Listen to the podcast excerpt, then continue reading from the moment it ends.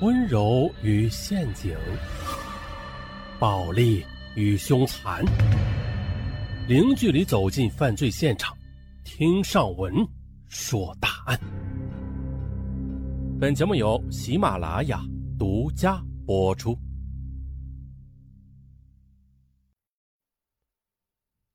本期咱们说的是一起东莞的灭门纵火案。啊，对了，不是姓林的那一位啊。那个案件挺复杂的啊，太乱了啊！网上一些各方面的消息啊，也是五花八门，真真假假，假假真真的，所以上文也不说那个了。咱们今天说一起发生在东莞的灭门纵火案。那是发生在二零一三年的五月三十日凌晨二时许，广东省东莞长安镇的乌沙步步高大道幺七七号的一个商铺发生了灭门纵火案。共造成一家四口惨死，其中两个是小孩，分别是八岁和五岁的儿童。死者四人均为汕头市潮南区两英镇河高村人。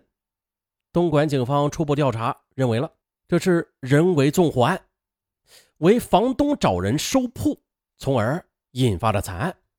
当时警方已经抓获九名犯罪嫌疑人。案发当时的是。五月三十日凌晨两点十分的，广东省东莞长安镇乌沙社区步步高大道幺七七号的一商铺发生了灭火纵火案。商铺店主陈汉全描述，大火是从商铺的卷帘门开始的，很快的又蔓延至店内堆放的烟酒、草席，还有拖把等易燃物。于是，整个商铺从起火到烧成一片，只有短短的几秒钟时间。从而以至于及时逃出店外的他，只能听到店内亲人那凄惨的呼救声，却无能为力。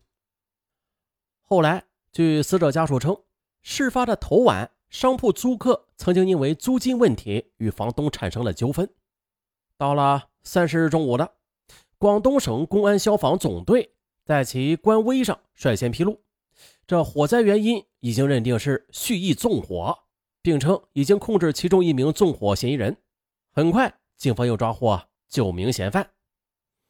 然后再来看一下本次人为纵火火灾的遇难者：赵雪燕，三十一岁，女，店主的妻子；陈汉岩，三十一岁，男，店主二弟；陈嘉欣，八岁，男，店主儿子；陈家俊，五岁，男，店主儿子。伤者。陈汉全，男，三十三岁，店主；陈汉生，男，二十八岁，是店主的三弟。这些死者和伤者均为汕头市潮南区人。事发之后的东莞市委市政府高度重视，徐建华书记等市领导也批示，全力抢救伤员，尽快查明事故原因，做好善后工作。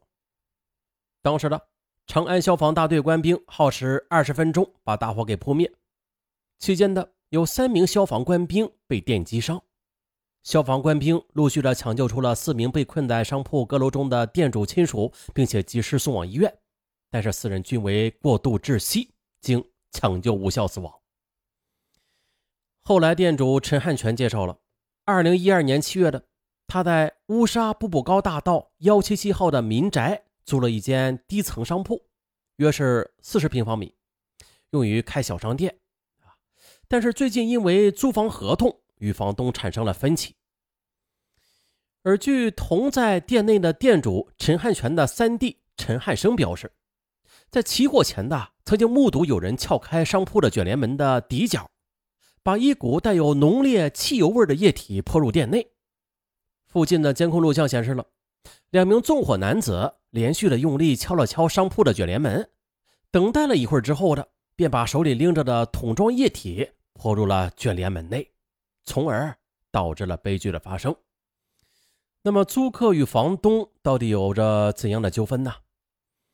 那是这样的：陈汉全于二零一二年七月租下该商铺，合同为三年。可不料，日前房东突然的要求陈汉全把店铺搬走，以便拆房重建。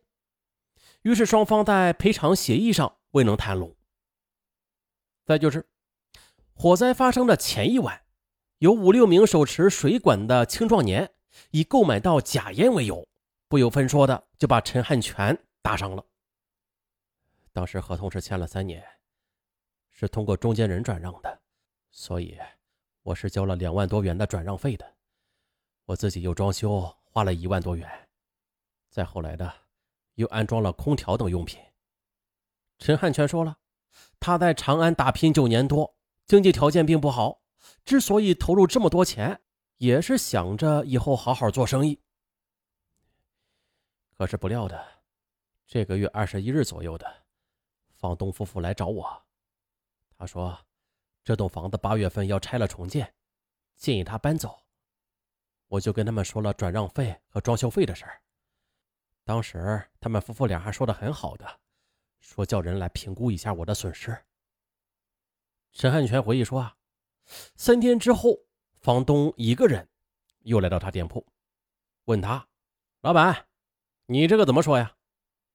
陈汉全再次提到损失，并且提出第三方机构来评估。房东闻言之后就离开了，之后的再也没有来找过他。二十一日晚上九点多的，三个年轻人来到我店里，其中一个穿黑衣服的，自称是房东的孙子，他跟我说要我搬走，还说了搬走的话最多能退我两千元。另外，再补偿我两千元，我就不同意嘛，我就继续坚持，先评估损失再说。嗯，陈汉全说着，该男子听后的愤怒的表示：“那行，那就不用说了，以后啊，一分钱都没有。”于是，房东的孙子等人离开约三个小时之后的，他的店铺就遭遇了打砸。据他回忆说，那是。五月二十八日凌晨零点十分的，一名男子到我店里来买烟。他当时是买了一包十七元的黄鹤楼烟，给了我五十元钱，又问我借了一个打火机点烟。可是找完零钱之后的，他就往外走，我就叫住他，要他把打火机还给我。他则转身的随手这么一扔，打火机从柜台上滑落到地上。我就弯腰捡的时候。他把点燃的烟就朝我扔来，然后又把整盒烟都往我身上扔。买烟男子动手之后的，外边就走进来五名手持钢管的男子，一起对着陈汉全和货柜猛砸，随后就离开了。而秦汉全店内的监控录像也是记录了打砸的全过程。画面最后，五名男子离开店里，店主称打砸之后的。这凶徒离开店前还说过一句话：“看你还搬不搬？”于是店主就怀疑了，这几个人肯定是由店铺房东指使的。啊，对于多人以买到假烟为由打砸店铺，长安警方也表示了，当时已经立案调查了。前面咱们就已经说过了，警方又经过初步的审查，戴某轩夫妇与陈某全签订租赁合同，可后来的。由于戴某轩夫妇打算将丽轩楼拆除重建，便要求陈某全退回铺位，最终的发生了赔偿纠纷。在此后呢戴某轩就找到了陈某光，委托其帮忙找人一起去收回该店铺。于是陈某光于五月二十八日凌晨一时，纠集周某龙、宋某坤、杨某等六人，对该店铺进行了打砸。又于三十日凌晨二时许，纠集周某龙、宋某伦、杨某等五人，由杨某购买汽油倒入塑料桶中，又将店铺的卷帘门稍微拉起，然后点火丢入店内纵火。之后，一伙人逃离现场。这天呢，烈日连连，东莞市法医鉴定中心大堂内，则是一片悲哀。三十三岁的陈汉全泪流不止，几欲晕倒。他的岳丈和二弟媳也在一旁哭成了泪人。陈汉全一时趴在岳丈的肩膀上痛哭，一时双手扶着弟媳跪倒在他面前。他也是哭着跟警方说出了那天的细节。三兄弟坐在店里喝茶聊天呢，直至深夜。陈汉全的妻子和两个儿子早已困乏。爬上阁楼熟睡了。次日凌晨一时许，三兄弟锁上卷帘门，准备休息。陈汉全和二弟也是先洗完澡的，爬上了阁楼。三弟陈汉生准备在下边吹一下风扇，带上去。这时呢，陈汉生突然听到有人敲门，敲了三四下，他以为是有顾客来买东西呢，正准备拉起卷帘门时，发现有人从底下将门撬开约十厘米，随即的一股液体则从门底下泼了进来，带着浓浓的汽油味流了半边屋子。也就在几秒钟之后的火苗，嗖的一下子从卷帘门底部窜进了屋子，熊熊的就燃烧了起来，并且升腾起浓浓的黑烟。